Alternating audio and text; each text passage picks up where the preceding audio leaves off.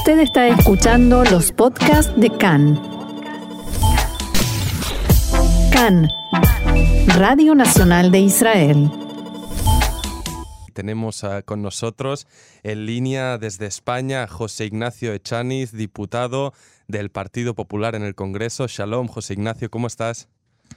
Shalom, muy buenas tardes, muy bien. Mucho, mucho gusto, José Ignacio. Te habla aquí Offer con mi compañera Roxana aquí en el programa de CAN en español. Shalom. Y queríamos, bueno, José Ignacio Echaniz formó parte de una comitiva de 25 parlamentarios y ministros llegados de todo el mundo aquí a Israel y que estuvieron estos días invitados por la Israel Allies Foundation para visitar el país y firmar un manifiesto en contra de la campaña de la Unión Europea de decidir etiquetar los productos israelíes producidos en Jerusalén Este, la margen occidental o Judea y Samaria y los altos del Golán para diferenciarlos de los producidos en Israel propiamente. Eh, cuéntanos, José Ignacio, ¿qué te motivó a aceptar la invitación y venir al país? Bueno, em, España es un país que tiene em, eh, unas buenas relaciones con el Estado de Israel. Eh, concretamente yo procedo de una región que es Castilla-La Mancha, cuya capital es Toledo. Toledo fue capital no solo del Reino de España, sino un lugar donde convivieron armónicamente, en sintonía y en paz, eh, cristianos y judíos durante mucho tiempo. Y, eso hizo pues que la cultura, eh, la arquitectura y, digamos el desarrollo social de esa zona pues avanzase de una forma muy importante en aquellos tiempos y eso dejó pues un pozo cultural, social eh, muy muy relevante. Y por lo tanto esa digamos que esa, esa especial relación pues eh, hace que muchos españoles pues tengamos una eh, especial sensibilidad a, la relación con Israel y, por tanto que intentemos que, se, que se haga luz, que se cuente la verdad y que se sepa la realidad de, aquello que, que, pasó entonces y que pasa ahora y que, merece la pena que conozcan el resto de los ciudadanos. Usted dice intentemos eh, y cuánto éxito tiene ese intento ahora de vuelta en casa, cuánta recepción tiene ese mensaje.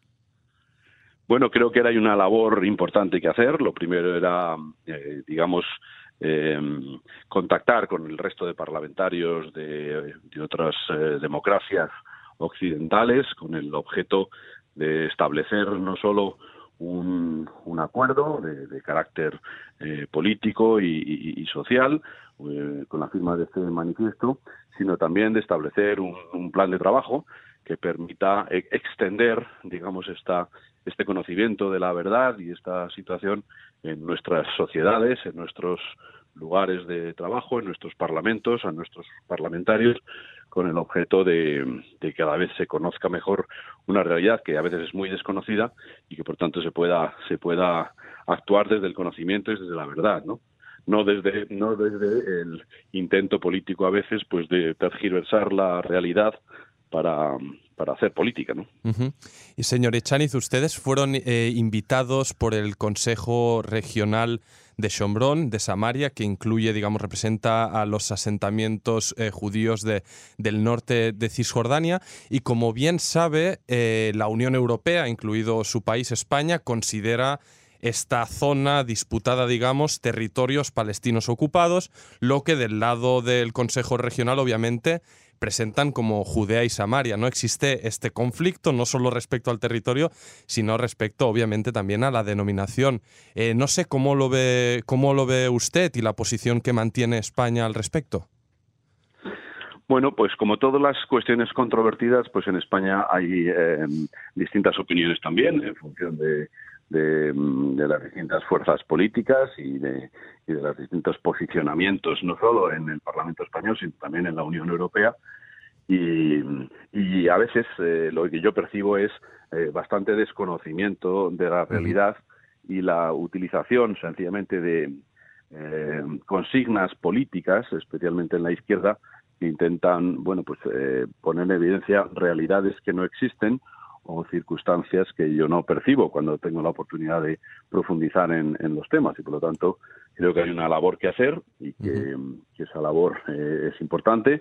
Creo que, el actual eh, gobierno socialista no está haciendo bien sus deberes en, esta materia eh, y creo que es muy importante que las democracias occidentales pues sepamos quiénes son nuestros aliados, quiénes son nuestros amigos, quiénes defienden nuestros principios y nuestros valores para no equivocarnos, porque uno con su mejor voluntad puede tener una idea estar contribuyendo a que el mundo camine en una dirección, en una dirección contraria a lo que a lo que supone sus, su, su forma de entender la vida, de entender el mundo y de entender eh, cómo, tenemos que avanzar eh, como, como sociedad. ¿no?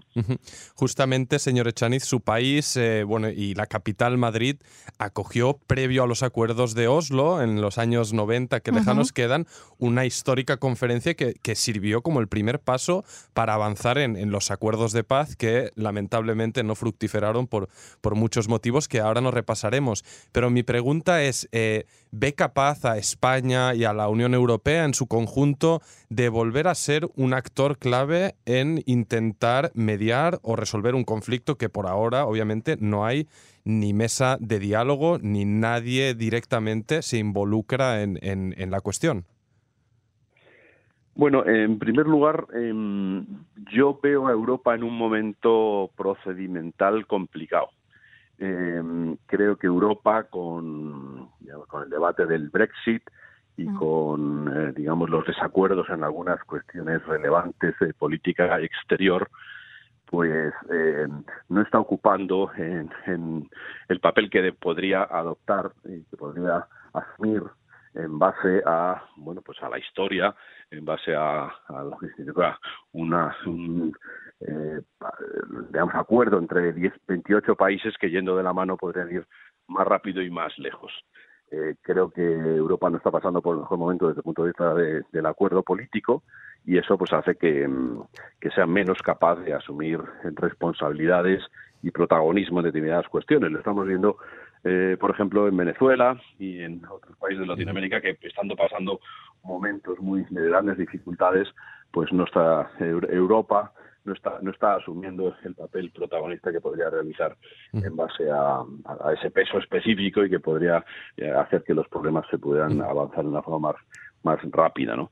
Eh, en cualquier caso, eh, nada es homogéneo y por tanto hablar de Europa es hablar de, de, muchos partidos, de muchos parlamentos, de muchos países y por lo tanto no hay homogeneidad y creo que lo que sí hay es una oportunidad de gente que tiene las cosas claras, que tiene el conocimiento profundo de lo que ha sido la historia reciente de Oriente Medio y que por lo tanto tiene también, eh, digamos, la voluntad de, de, extender esa, esa forma de, entender las cosas y de avanzar en soluciones que puedan ser eh, positivas para todos. ¿no?